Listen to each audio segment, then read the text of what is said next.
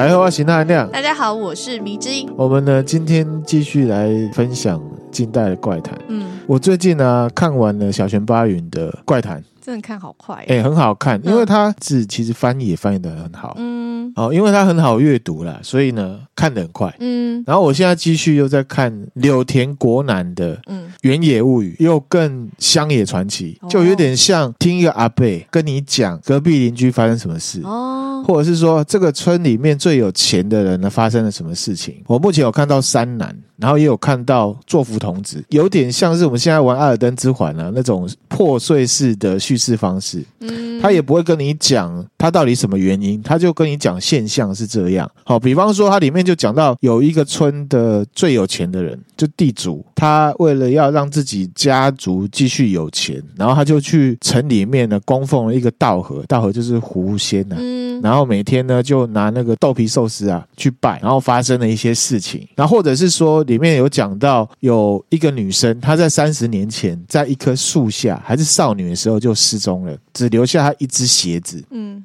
因为原野地区啊，它就是山区，山林很多，女孩子不见了，找不到，三十年都找不到。嗯，然后有一天呢，村民看到了一个妇人，已经很老，然后看起来这个皮肤很皱，然后就是没有好好的被照顾的感觉。嗯，就回来，可是大家有认出来，她是那女生，她是那女生。嗯，大家就问她说：“哎，你这三十年跑哪去啦？怎么样？怎么样？”她就说她被一个呢眼睛颜色很奇怪的高大男子。带走了，然后呢，而且都会生很多小孩。只是呢，生了很多小孩之后，在山里面呢，长得如果跟这个男生不像，这个人呢就把他吃掉。哎呦，他说这个人他也是有同伴的，而且这些同伴呢，他们吃的东西都是去人类的聚落里面买回来的。买哦，对，所以呢，这些人他虽然是山男，疑似是山男，他没有讲这个叫山男，可是这些人是有跟人类互动的。可是他们长相或者是他的眼睛是跟一般人类不一样的，一样。就像这样子的故事。嗯，然后呢，就觉得哇，好传奇，很奇怪。对。然后这一种呢，架构就是上一次我们讲到的怪谈，其实就是这种感觉。嗯，他并没有要跟你说这个是因为什么。嗯，好，因为也许也真的查不出来嘛。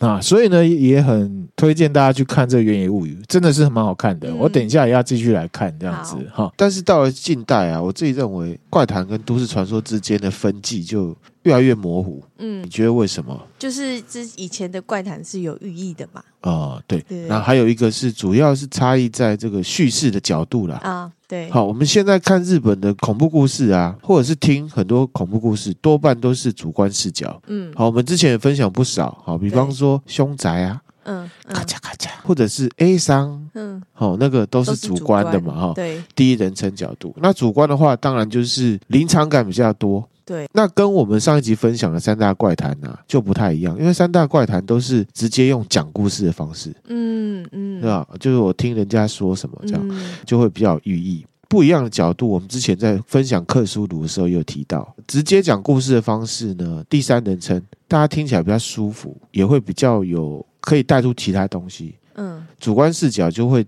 比较强调在当下的情境。对，大概是这样的差别哈。好，那我们现在呢，脱离这个古代的三大怪谈，嗯，啊，我们先进入一个有点近代又不会太现代的怪谈。啊，介于中间对不对？啊，就是人面犬。嗯，好，人面犬其实呢，它的知名度呢不输人面鱼啊，一个是台湾，一个是日本哈，它不输那个啦，裂嘴女哦，它就是一条呢有人脸的狗。嗯，而且呢，这个脸呢还是一个中年男子的脸，这。而且还会说人话，而且这个故事到了近代之后啊，Kikiko 就是飞机子，跟裂嘴女、跟杰多爸爸、跟库莫娜都一样，都跑很快。嗯，哦，这种就是呃皇权丑女的传统传下来的，嗯、而且的时速可能高达上百公里这样子。它是狗吗？人面犬是狗？它是狗，最早是在一九八九年左右在日本呢就轰动。嗯，可是呢，其实没有任何照片或没有任何证据去证明它存在。嗯，它有可能呢就是一种错觉，而且这个人面犬，特别是在九零年代小朋友之间呢广为流传。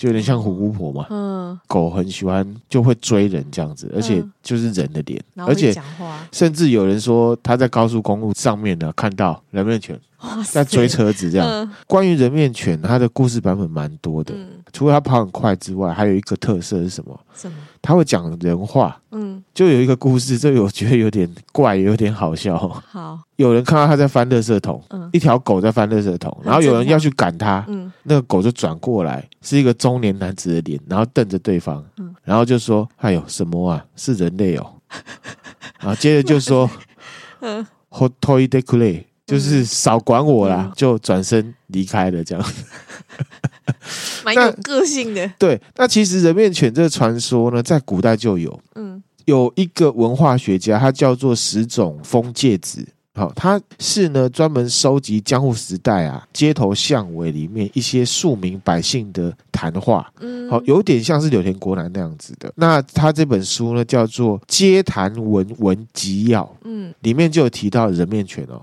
而且这本书啊，它不是专门讲怪谈，它呢是记录文化。好，比方说，他就有讲到说江户当时啊的饮食文化，比如说以前其实是不吃尾鱼的，那为什么后来沙西米里面或者是日本的饮食里面会有尾鱼？他就有讲为什么为什么这样子哈。他这个书里面就有讲到，在江户啊田户町。嗯就有一条母狗啊，生下了一条小狗，它有人的脸。这个卖艺的人啊，就或者是说故事的人，就把赶快把这故事呢收集起来，然后跟大家讲，嗯，然后呢传出来传出对，去，其实呢，还有一个原因，为什么会有这个人面犬的都市传说哦？就是说江户时代啊，因为明治未开嘛，哈，对，就有人认为说，如果得了梅毒的话，跟母狗那个那个的话，哦，可以，治疗梅毒。哦，我那时候很蠢，这样子。对啊，其实，在芥川龙之介的短篇小说里面，哦也有类似的情节。好，芥川龙之介我之前有分享过，对专门写短篇小说的嗯哈，他就有一篇文章叫做呢《南京的基督》。南京的，小说里面是讲说，在中国，哦，民国初年的时候，南京啊，有一个女孩子叫金花，嗯她长得很漂亮，可是家里没有钱，她需要钱呢养爸爸，嗯她也没有技能啊，所以呢，他就去卖身，嗯，所以他是雏妓，因为他只有十五岁。哦，很很可怜哦。那因为工作关系，他就感染了梅毒。嗯，那他也听说，如果得了梅毒，只要跟其他的别人发生关系，就可以过到别人身上。就传染给别人，自己就会好这样子。那他的，恩客很多啊。嗯其实照理说，他是可以这样去做的。嗯，可是这个金花，她非常的善良，他不想要传染给别人，他不想要昧着良心去做这些坏事，嗯好不想传染给别人，没错。所以呢，他不接客了，没钱又没办法养家。对，身上又有病，非常非常的无助这样子。可是他本身呢又是天主教徒，年轻又单纯，嗯。所以呢他天天就向这个耶稣像祈祷，自己的病能够赶快好，这样他才可以继续养家。嗯。那这时候呢就出现了一个呢每日的混血儿，这个混血儿呢叫做乔治莫里。那因为呢他的长相跟耶稣有点像，这么巧。哈，他想要白嫖。哦，他就跟金花说他是基督下凡。啊啊，很坏哈、嗯这个纯真的小女生呢就被他白嫖了。嗯可是事后呢，金花病真的康复了，就好了，真的康复。然后呢，这个乔治莫里则是因为染到病，其实这个梅毒如果没有去处理的它是神经性的病毒哦。嗯后来这个乔治莫里就精神失常，就精神失常，精神失常啊，这故事就是这样子嗯哈。那我们回到人面犬哈，嗯那进入明治时代之后，也有其他的书在记载人面犬。好，比方说在月后，就是新细县。嗯啊，有一些农民啊，就说什么他们家的小狗啊，生下了人面的狗这样子。嗯米子，你觉得人面犬这怎么来的？我觉得嗯人面犬应该是大家以讹传讹，就是看到黑影就开枪，因为可能就是有你前面讲的，就是因为得了梅毒之后，他们可能就有传说是传闻是这样子可以治疗好，嗯所以生下来小小狗之后，他们就会自己去连接。对，因为我觉得有时候狗吼长得很可爱，然后我有时候看着他们，我看久我也觉得哦，好像人哦。对，没错。嗯好，米子，之前记不记得我们之前有分享过空想性错视？嗯，有人呢、大脑最容易把东西呢认成脸，嗯，因为最常看到哎，嘛，对，而且它是社交需求嘛，嗯对不对？在二零一八年，二零一八，就有一条狗，它是在美国的狗，好、它叫做 Yogi，它在 Reddit 上面就爆红，给你看一下。真的好像人哦。而且他是不是长得很像中年男子？这有没有合成啊？网络上也有人说这是不是合成的，可是其实真的没有。这个。是不是很像人面犬？很像人，啊，而且他真的很像中年男子，很像哎，欸，很厌世的感觉。这是一般狗啊，这是他，你看同个品种是不是？对，对，你看是不是这个就很像人？对，眼睛的部分呐，啊，对了，还有鼻子、嘴巴有往下这样子，对对对，有嘴唇的感觉啊。这 图文分享给大家，这这超像，的超像的，对啊，那比我们家丁丁我看还像，那这个就比较不像了哈。嗯，啊其实表情有变就不像了哈。我自己觉得人面犬除了一些迷信啊，譬如。说对医学的无知之外，比较有可能的就是空想性措施。我也觉得这个就是横跨江户时代跟现代的。嗯，对耶，的怪谈。二零一八就确实真的有一个很像人的狗。对，没错哈、嗯。那我们接下来呢，就来进。那第一篇呢，就叫做《不能看海的日子》。嗯，他就是呢，有一个人，他把小时候的恐怖经验呢，给他写下来。而且这恐怖是当下觉得奇怪，现在越想越恐怖，因为长大了，呃，会思考一些事情的哈。而且他这个文章是蛮长，他就是边回忆边写这样子。然后他就说，最近啊，哈，他。奶奶的姐姐，也就是姨婆啦，哈，过世了。所以呢，他们有一个传统，就是大家都会回到乡下去留宿，然后进行守夜啊，进行葬礼这样子。然后他说，呃，在他们的亲戚里面，大姨婆啊，年纪是最大的。而且他们这一个家族啊的传统就是女性地位比较崇高，嗯，就是有点像母系的社会的感觉。对，因为是大姨婆死掉了，嗯、所以呢，所有所有的远亲都回来，好，所以非常多人。然后有一些是关系很淡，就是也许走在路上你根本不会认出来。会啦，会有这种亲戚。哈，我也有这种亲戚哈、嗯。他就说呢，他以前啊。就认识一个亲戚里面差他一岁的男生啊，这男生他称为修啊，这可能是翻译造成的哈。他说这个亲戚因为其他人他都不熟，所以呢又差一岁，会一起玩，就从小的玩伴这样子。那因为大姨婆的这个葬礼啊，所以他有一点点期待可以跟这个修见面这样子。可是呢有点失望是这个修没有出现，只有修的姐姐。嗯，跟他的双亲有出现，嗯，他就有一点点的失落啊，因为你知道亲人亲戚，可是你知道他是你亲戚，可是平常又没感情，然后看到又不知道要不要点头，然后点了头又不知道他讲什么，哈、哦，这种感觉是大家应该可以多少有过年的时候就会有这种感觉啊，啊就会有这种感觉哈、嗯。他呢就是有一点失落，然后他就想到以前有一件事情，那这件事情就有点恐怖这样子哈、嗯。他说他还是小学生的时候，一样有一个亲戚的葬礼。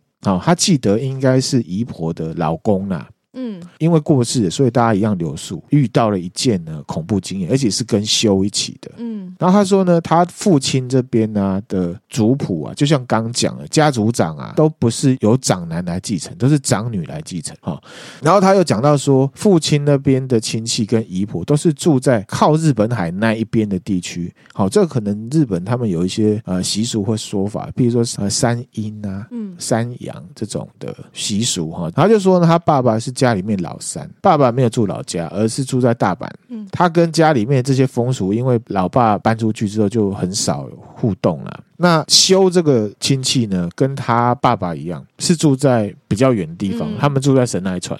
好，所以呢，呃，每年这个盂兰盆节的时候，就是扫墓的时候嘛。之前有分享过，日本盂兰盆节是扫墓，那亲戚呢都会聚在大姨婆家，然后祭祖啊什么什么的。那这一次是因为有人过世了嘛，他记得呢，就是在他小学二三年级的冬天，然后他姨婆家就是丧事，嗯，好，那他们一样就是留宿，然后呢守夜参加葬礼。那修他们家也是一样，然后他说他小时候呢，这个也大家也可以。可以体会啦，就是说，其实跟这个过世的亲属没有什么感情的话，而且年纪又小，嗯，所以其实没什么感觉。讲实在话，他满脑子呢，只想要跟修一起玩，嗯，好，因为大人在忙，然后小朋友又不知道怎么回事，反正就很无聊这样。所以呢，他们到姨婆家之后吃完饭，然后就开始守夜。然后他印象是说，除了无聊之外，什么印象也没有，因为不能出去玩。对，好，吃完晚饭呢，他还听到亲戚在那边嘀咕说：“哎呀，怎么会在这种日子过世呢？”这样子，他就想说，这种日子是什么日子？好，是什么日子？也没有什么特别的节日啊。哦，可是他小朋友他不懂。嗯，那隔天早上起床的时候，大概六点钟，他就看到家里面的这些女生，奶奶啊，其他姨婆亲戚就在。啊、呃，手忙脚乱来做一些事情，然后他印象很深，是家里面有挂一种很像竹子编还是木头编的那种小笼子的物品，然后里面呢还贴着像是诗签的东西，啊、呃，我自己想应该是符啦，嗯，应该是一些一般葬礼不会有的一些特殊的东西，可能是跟这个特殊的日子有关啊、呃，可是他不知道，他现在也不知道。只是说这个东西那时候是存在的这样子，然后他说呢，只要有门窗啊，都会用一根绳子吊着，然后呢绑了这个东西。然后他说他小时候很白目，小朋友很正常啦啊，就去玩嘛，就就被他爸骂。他说：“吸烟啊，不要乱摸，就大概这种感觉。嗯”然后他也不懂到底为什么这个东西是怎么样，而且他观察到，就是亲戚就把家里面所有的窗户全部呢关起来。然后他那时候觉得说：“啊，这可能是人死掉的风俗吧。”他本来以为是丧礼的一部分，对，可是他长大想根本没有这种风俗啊，很奇怪嘛，哈。所以呢，这个事情这些动作应该跟丧礼没有关系，只是。巧合发生在丧礼的时候，这样子。那一大早起床之后就开始告别式，他也没什么印象了啊。反正中午过后就结束了，这样子。然后他还说，他可能是一个无情的小鬼吧。因为他脑袋里面只想说啊，结束之后要跟修去哪里玩，玩什么这样子。小朋友难免啦。对，那吃完晚饭呢，他看大家都没有讲话，就是你大家不太熟的尴尬哦。你说 静默，静默，因为也不知道聊什么啊。嗯，我懂。哦，远房亲戚这样，那有一些呢，就趁早开车回家了。嗯，只剩下他们一家跟修他们家留在一起。嗯，然后他还在想象说晚上的时候会很热闹啊，一直吃晚饭啊，然后聊天什么，可是其实没有哦，很奇怪，他这个经验就是大家空前的严肃这样，而且他只是跟修比较大声的讲话玩一下就被骂，这样子很束缚，很束缚。然后呢，他跟修开始玩，他被大人说你安静一点，小声一点，然后连他说我要看电视。也会被骂。好不自在哦，就是空前的严肃，不知道在严肃什么。之前葬礼也没有这样，这样，所以呢，他实在是闲到受不了，他就跟修说：“啊，那我们不要待在这里，我们去看海，因为他们那个房子啊是在海的旁边。嗯，哦，其实这房子还感觉还不错，还不错，海边。好，海边。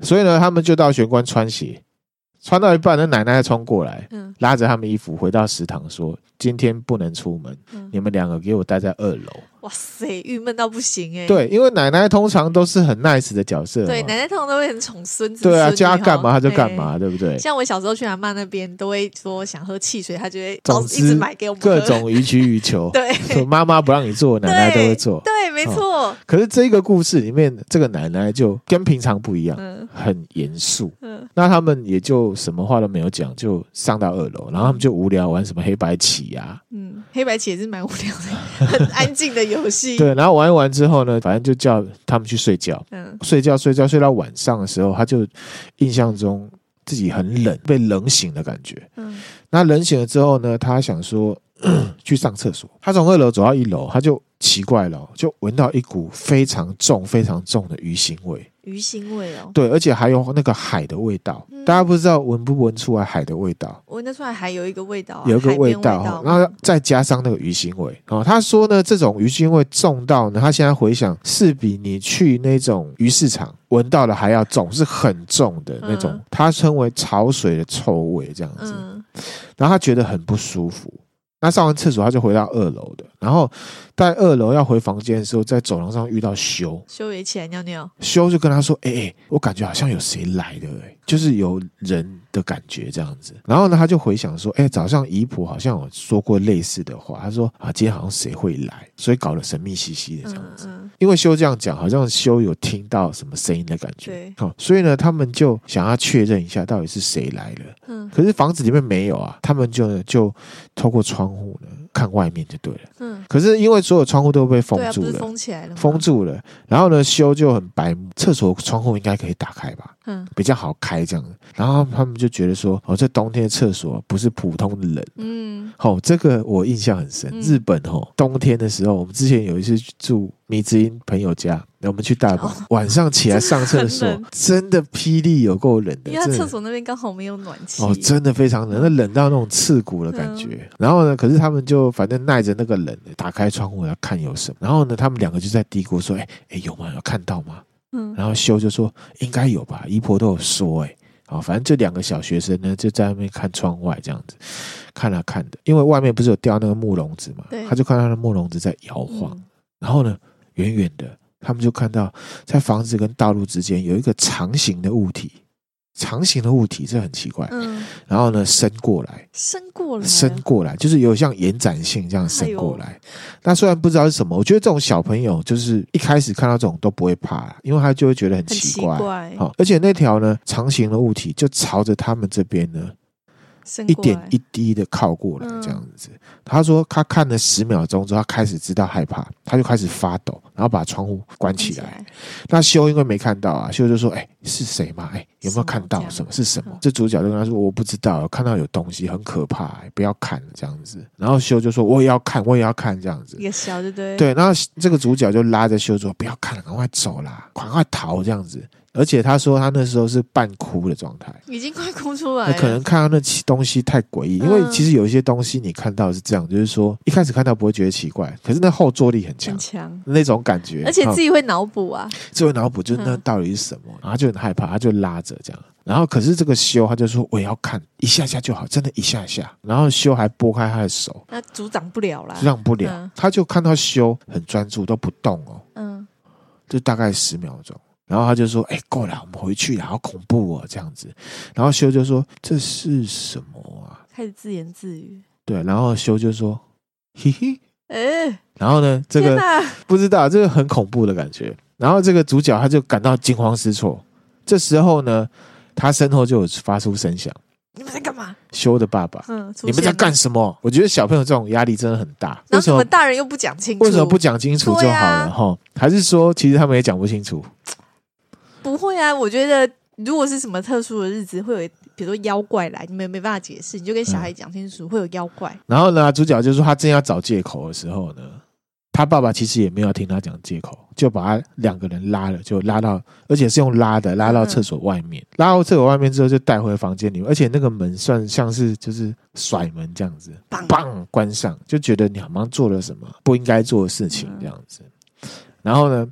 后来门就打开，是他爸爸跟他姨婆，他的姨婆还蛮严肃，他就说：“你这个笨蛋，就是骂这个小孩这样子。”而且他爸爸还呼他巴掌，哈，还被 Sam 吹破。对，他就说：“你有看到吗？你看到什么？你老实讲，你有没有看到？”就很严肃这样子。嗯、然后这小朋友可能真的太小，还是白目，他是想说爸妈是不是真的在生气了？对。然后他就注意到姨婆啊，一副快要哭的表情。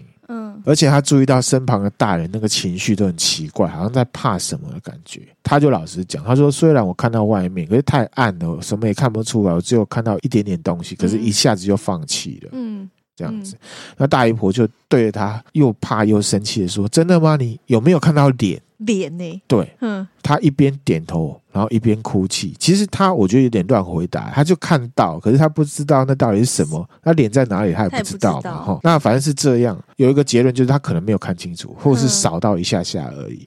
好，所以呢，这爸爸呢就从家里面呢搬了很大的物品，把厕所门堵住。哇，是不是觉得他们很害怕？对，不知道在害怕什么的感觉哈。然后呢，修的爸爸就摇修的肩膀说。修，那你有看到吗？嗯，结果嘞，主角就很害怕看着修，嗯，就要看到修在笑，嗯，好诡异哦。然后修就发出他说像是打嗝般的声音，而且发出嘿嘿的声音，而且像在哭又像在笑的僵硬表情。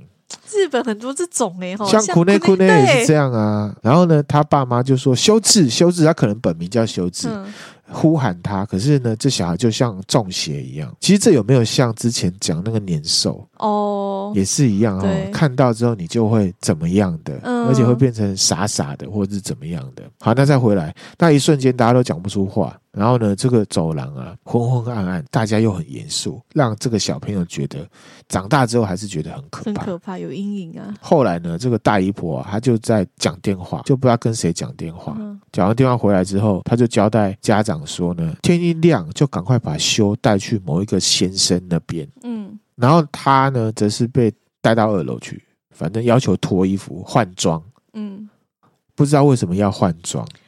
不要被认出来。对，有可能有点像是之前那个，其实八十大人也很像。对，叫他睡觉，而且叫他躲在棉被里面。嗯，躲在棉被里面哦。好，然后奶奶还说今天不准离开这房间。嗯，他就听到了房间外面呢诵经的声音，是他奶奶在诵经。嗯，哦，好诡异哦。他说呢，他在父母亲的陪伴之下度过了一个非常害怕的晚上，因为关灯，然后呢又大家这么害怕，而且他看到那个景象，大家可以想象又冷。然后又遇到一个莫名其妙的事情，不可描述的一个东西，嗯，大家的反应又是这样，嗯，对一个小朋友来讲，其实应该心理冲击很大。嗯，那隔天呢，奶奶呢来接他，看不到最重要好朋友修，他就说：“哎，修去哪里了？”然后呢，奶奶跟他说：“哦，修发烧了，去医院。”嗯，走出房间的时候，就看到昨天呢挂在玄关啊，挂在窗户下面啊，那些木笼子有没有，都挂在他的房间前面。哦，都移到他房间前面，就不知道那到底是什么东西。可是我就跟那个什么东西防那个什么东西是有关系的。的然后吃早餐的时候呢，他姨婆就责备他，他说：“你们真的是干的傻事，嗯，真的很蠢。”然后后来他们双亲就打包完了，吃完饭马上就回家了。而且呢，他父母亲回家的时候呢，是跟他的奶奶还有大姨婆是用道歉的方式，不是说啊我们要回去喽，而是说好像我干了什么坏事，嗯、对不起，真的是造成大家困扰，对不起，对不起这种方式，然后就离开了。嗯、离开之后，他因为发烧，隔天向学校请假了。他也发烧了，他也发烧，这个就是他小时候的事情。嗯、后来就隔年，隔年呢，他再也没有去到姨婆家，一直到国二有去过一次姨婆家，可是没有看到修。嗯那国二的时候，他就问呃修的妈妈说：“哎，修去哪里啦？”那个妈妈她也是，就是有点顾左右言他了。他就说：“哦，你说修志哦，哦，他暑假补习没办法请假了。”嗯嗯。那可是今年呢、啊，姨婆的葬礼的时候，嗯、他就听到呃其他的亲戚在讲说：“哎，这个修志人变得怪怪的。”是哦，哎，是听说了这样子，他就在回想说，不知道修治当初是看到了什么，他也不知道自己看到了什么。他确定修治应该看到比他多，而且应该就是看到了脸脸。好，可是那个东西到底是什么？不知道。那所以他就问了他爸爸，当时到底发生什么事情？终于有问了，有问。然后他爸爸呢，也没有老实，也没有跟他讲很多，就只有回他说，其实这个世界上真的有不能看海的日子。这伏笔埋这个，对啊，这故事就结束了，这没有伏笔，这个就是 ending 了。这 ending，这爸爸回答这个，哎。这个很特别的地方，就是大家不知道记不记得那个《七夜怪谈》，嗯，它那恐怖录影带里面，嗯，它里面呢就有讲到，好像有一个妖怪是从海里来的感觉，嗯，不知道大家记不记？就是大家对海不是有一种是又爱又怕的感觉吗？还是什么？觉就觉得好像海里面会有怪物，还是什么？海怪，或者是妖怪？嗯、我感觉不是海怪，你是说哥吉拉那种的，是不是？或者是什么尼斯湖水怪之类的？尼斯湖水怪它就是生物啊，而且已经被证实不存在了。对啦，感觉这个东西好像是妖。怪，嗯，嗯，你看会摄人心魂的感觉啊，有点像是年兽的感觉。而且你说他这种设定跟库内库内也是很像的，跟那个什么去了，另外一个八尺大人啊，八尺大人也是一样，嗯、只是八尺大人他有后来解释说，他可能是从外地来的一个什么东西，嗯、哦，他会怎么样？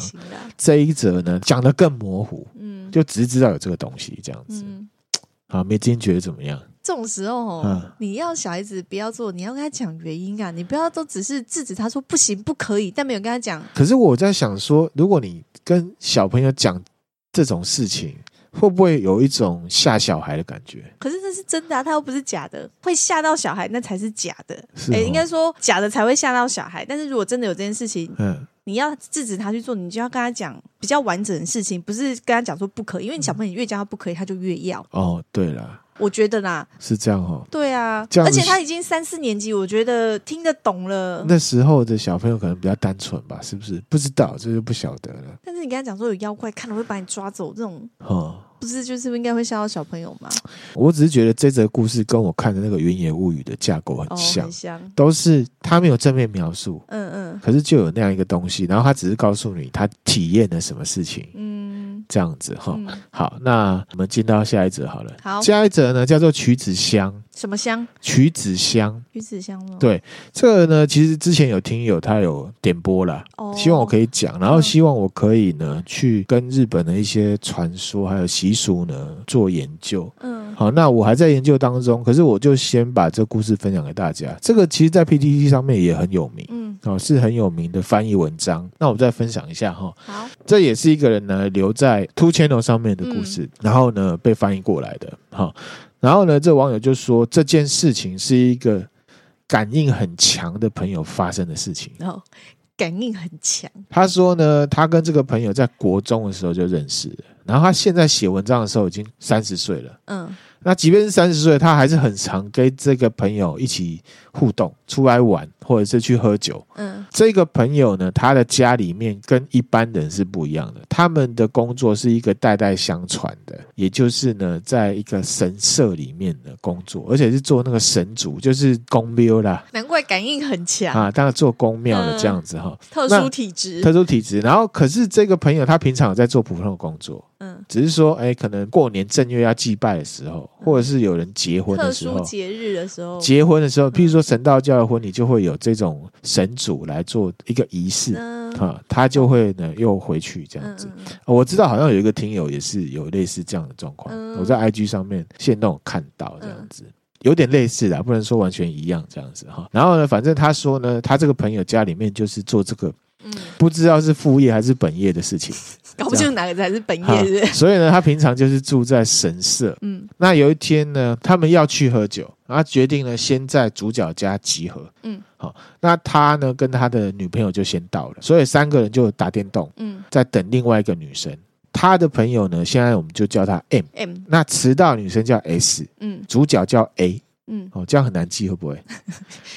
没关系。好，然后呢，这个。M 的女朋友是 K，好，那 M 是谁？M 就是他感应很强的朋友。啊、对，没错，哈、哦，厉害，这有点像绕口令，对不对？好，还好，好，我再重复一次哈，主角是 A，他的那个感应很强的朋友呢，叫做 M，M、嗯、的女朋友叫 K。迟到女生叫 S，迟到女生叫 S。OK，好，我们正式来哈。那打了一会儿电动之后，S 就打电话过来了。好，你笑什么？我们要讲灵异故事，像是在记忆力考验，记忆力考验。你以后可不可以取一个大家比较好理解的？OK，OK，没有，他他这个文章翻译是这样翻的，我就照照着讲了。好好，不好意思，大家稍微记一下哈。然后呢，打一会儿电动之后，这 S 就打电话过来啊。S 是谁？迟到女生。OK，好。那 S 就说呢，不好意思啊，我在呢仓库里面发现了一个很有趣的东西。仓库，对他们家的仓库，嗯、啊，我们全家都觉得好好奇哦。然后他就说：“哎呦，A 呀，A 君啊，要不要来看？”哦，我记得你对这个猜谜还有智力测验很拿手吧？嗯，好，我把这东西带去，我们来就有点像 party game 那种感觉，嗯、我们来玩一下这样子，嗯、来解谜。对对，哎，等一下啊，等一下，因为我现在弄这东西，所以我晚点到。嗯，所以呢，过了四十分钟了。好，那我问一下，A 是谁？A 是主角啊。OK，好，对哈。过了四十分钟之后，你是自己忘记？没有，我记得哈。S 就来了，他就说呢，这个 S 他的车开到 A 加，A 加瞬间的时候，M 就突然讲话了。嗯，他感应了，他感应了，他说：“完蛋，完蛋，这下要挫赛啊！嗯，我老爸今天不在家，哎，这样子。嗯，然后 A 就说：‘哎，你丢搞你，你怎么了？是不是又有什么出现了？这样子。’然后 K 呢，就他女朋友就说：“你还好吗？又是那些东西吗？”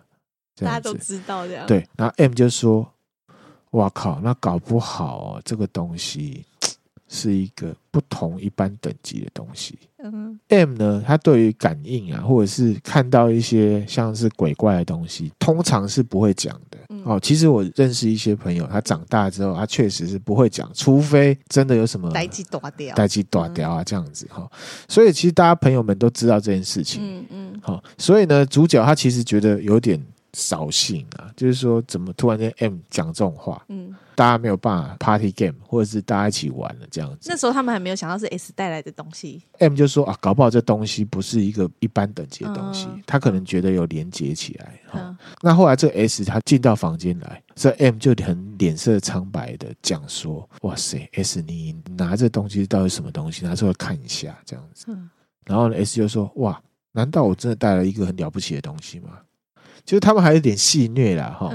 然后 M 就说：“这东西不是开玩笑的。”然后 S 就说：“哦，这个东西是因为哈，他们下礼拜仓库要拆掉了，嗯，然后打扫了之后，突然间发现这个东西。嗯，那拿出来的时候，这个东西就是一个长宽高都是二十公分的正方形木箱。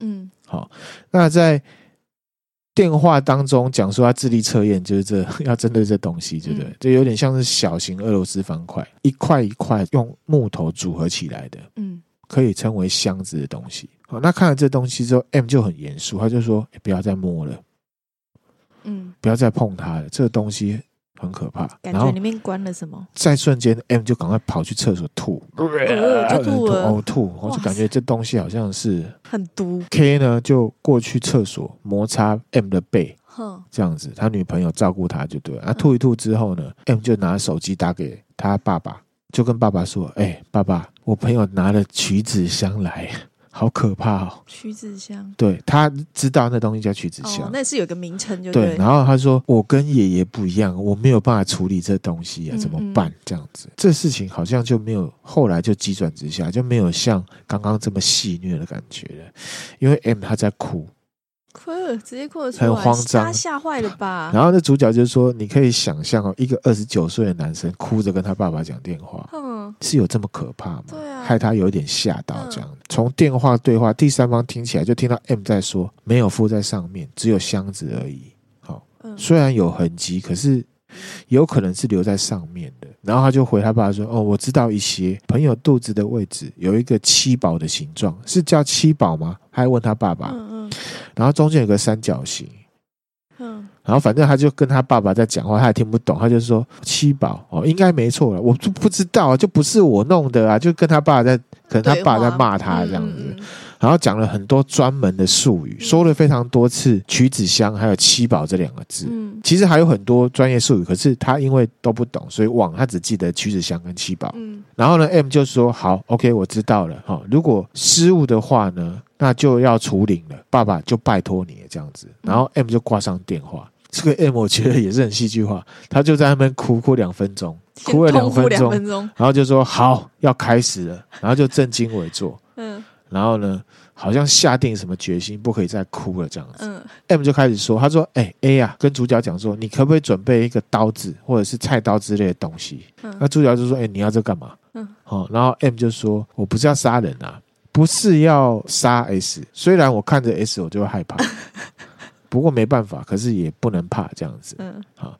然后呢，K 跟 A 也是说，他也是跟 K 跟 A 说，大家现在现场都不要怕，带来东西 S，他好像觉得这东西是不是真的很可怕，脸就绿掉了这样子。好，然后呢，M 就拿了菜刀，对，M 就说，就跟主角说，你现在掐我大腿内侧，要很用力的掐，非常用力的掐着，还要掐他的大腿哦。其实掐他大腿内侧很痛哦，那皮很很硬哦，因为很严肃嘛，所以主角就掐下去。然后就听到呢，M 在那边叫啊，很痛啊，什么什么的。在主角掐 M 的同时呢，M 就用菜刀割自己的指尖跟手掌。嗯，那为什么要掐？可能就是因为切手很痛吧，这样子哈。他这个手流血之后呢，他就跟 S 讲说：“你现在把嘴巴张开。”嗯，然后就把自己的血呢滴到 S 的嘴巴里面，然后就跟 S 讲说：“很恶心，你也要喝这样子。”然后就喝他的血哦。对，后来呢？M 他就讲了一些类似咒语的东西，嗯嗯、虽然是日文发音，可是听不懂。名字你要念一下吗？我看这个。新妹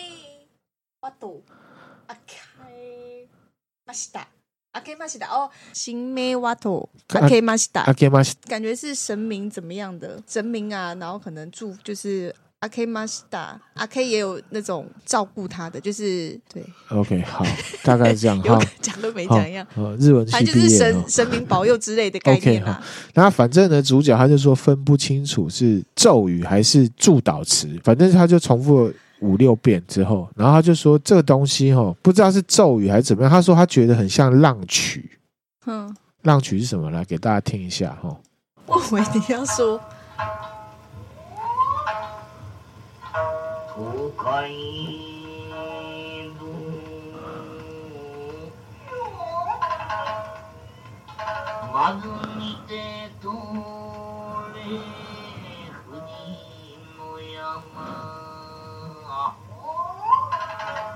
他念的那个语调，就大概是像唱浪曲的感觉。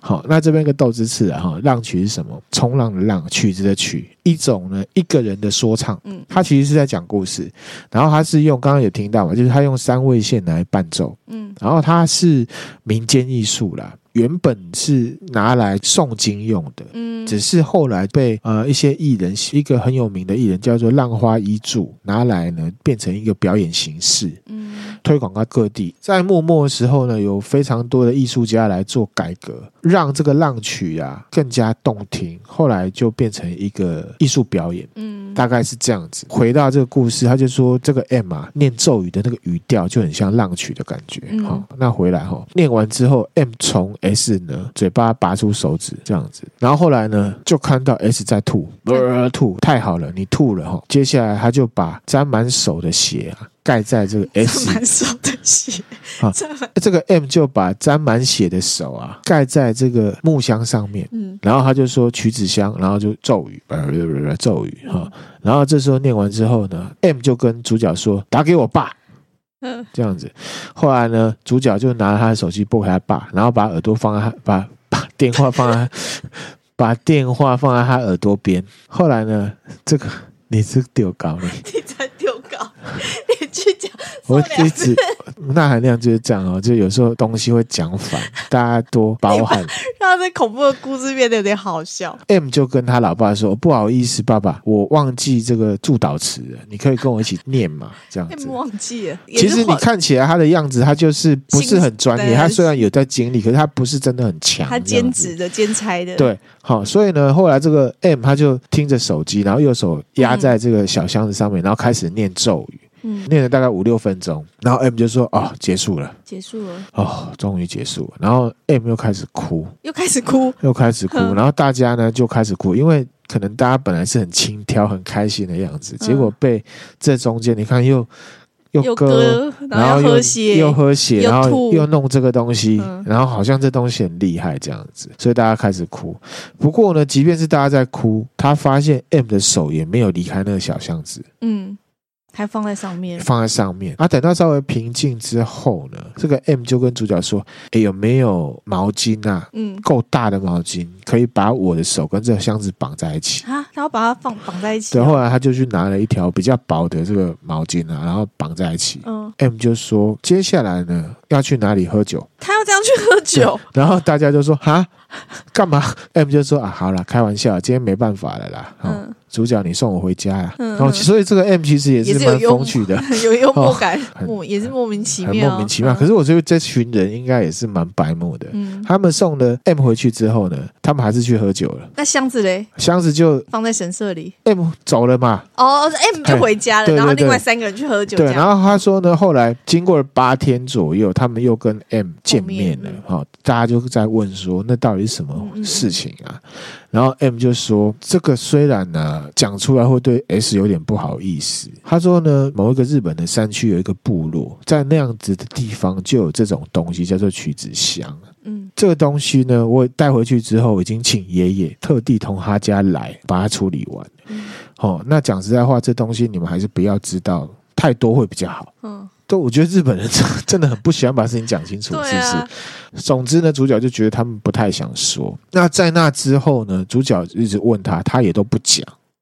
所以又是一个迷之曲子香。对，可是，在逼问之下，因为主角跟 M 真的很好了，那 M 他有讲说，那里面的东西啊，就是所谓的怨念。怨念，而且是人，我觉得这是人部系列。为什么？因为他说里面的东西就是所谓的怨念。其实这个曲子箱里面是什么？你知道吗？是什么？非常多的人的食指跟脐带。食指跟脐带。对。这可能是某一个山区里面一个部落，他们可能做什么仪式之类的，就产生了怨念。意思就是说，我觉得这个可能就是人因为恨意，他可能要诅咒别人，然后做了一个仪式，然后仪式留下来的东西这样子。好、嗯，然后呢，M 就说，以前啊，若是有这种东西，他爷爷都会处理掉。嗯。然后就说，他本来以为在爷爷那一代就已经全全部收拾的差不多了，想不到在我这时代还有这样子，所以很多的感觉哈，嗯，散落四处，就感觉就像是譬如说什么某个神秘的地方，然后他们可能会做什么东西仪式，然后对，有点像有怨念还是什么的。下蛊的感觉，对，有点像，对对对，有点像那种感觉。M 就说，其实我就是一个三脚猫，我也不太碰家里的事情。老实说，那时候我真的很怕，嗯。看着感觉出来，因为他哭了两次。后来呢，这个 M 就说啊，既然我都跟你讲那个部落了，反正呢，这中间事情太细的，你就不要管了啦。嗯，嗯，好，反正呢，现在又不是那种以前那个时代了，好，所以这东西反正就不用讨论了啦。嗯，总总之就不太想讲这样子。嗯，这个主角他就说，好啦，那我知道了啦，我可以把这样有趣的话题讲给别人听吗？这主角蛮白目的，对。然后那个 M 就说啊，随便你了，反正你又看不到鬼。嗯，他没有感应力。这个主角讲到一个重点，他就说，就是因为我看不到才会有兴趣啊。我真心觉得是这样。好，这 M 就说啊，随便啦，反正呢就只是说，又不会被附身，讲了也不会有人信，你只会被当成神经病而已啦。这故事就讲完了。所以他就是在 PTT 上跟大家讲这件事情。对，其实这是一个，其实哦，就像那天那个听友他跟我。讲，希望我可以分享这个。那当然，我后面这个考据的东西我还没有做啦。不过，确实我们以前看很多的日剧也好。或者是有一些像《原野物语》这东西，嗯，现在当然都市化，可是以前呢、啊，在山村，譬如说我们之前讲三老，或者是说我们之前看使徒，不是会有女巫，然后干嘛干嘛？嗯嗯、其实有很多是原始信仰的东西，对，然后是一般人不知道的，对，然后有一些我们现在看起来很可怕的东西，我就觉得那东西本身是不是可怕，我不太清楚。可是我自己觉得有一些都还是人部系列，嗯。然后我之前还看过一系列的剧，那个叫做什么？是哪一部？也是一个男生，然后他类似像是灵媒的角色。之前我跟迷之音在网络上面看的，嗯，然后他就是会接各种任务，嗯。你你知道那个对不对？我知道，我知道。好，我们里面就有一个故事，它一样是一个箱子，对。但是箱子打开，其实大家看到的东西不一样。嗯。譬如说，主角看到就是一颗美女的人头，而且那人头还要跟他讲话。嗯嗯。有的人看到的是不一样，各种奇怪的东西，然后这东西是会害人的。嗯。我觉得跟这个曲子箱有一点点像。好，那你就要想说，为什么它叫曲子箱？为什么嘞？曲子，因为有期待。还是说他做了一些什么？譬如说杀小孩。来许愿或者是什么的，是不是有可能？这样好可怕，嗯，或者是有点像是之前古曼童的感觉的，嗯，这就是一个怪谈。好，嗯，那之前有讲到现代的怪谈跟以前的怪谈不一样的地方在哪里？以前怪谈是会用第三人称。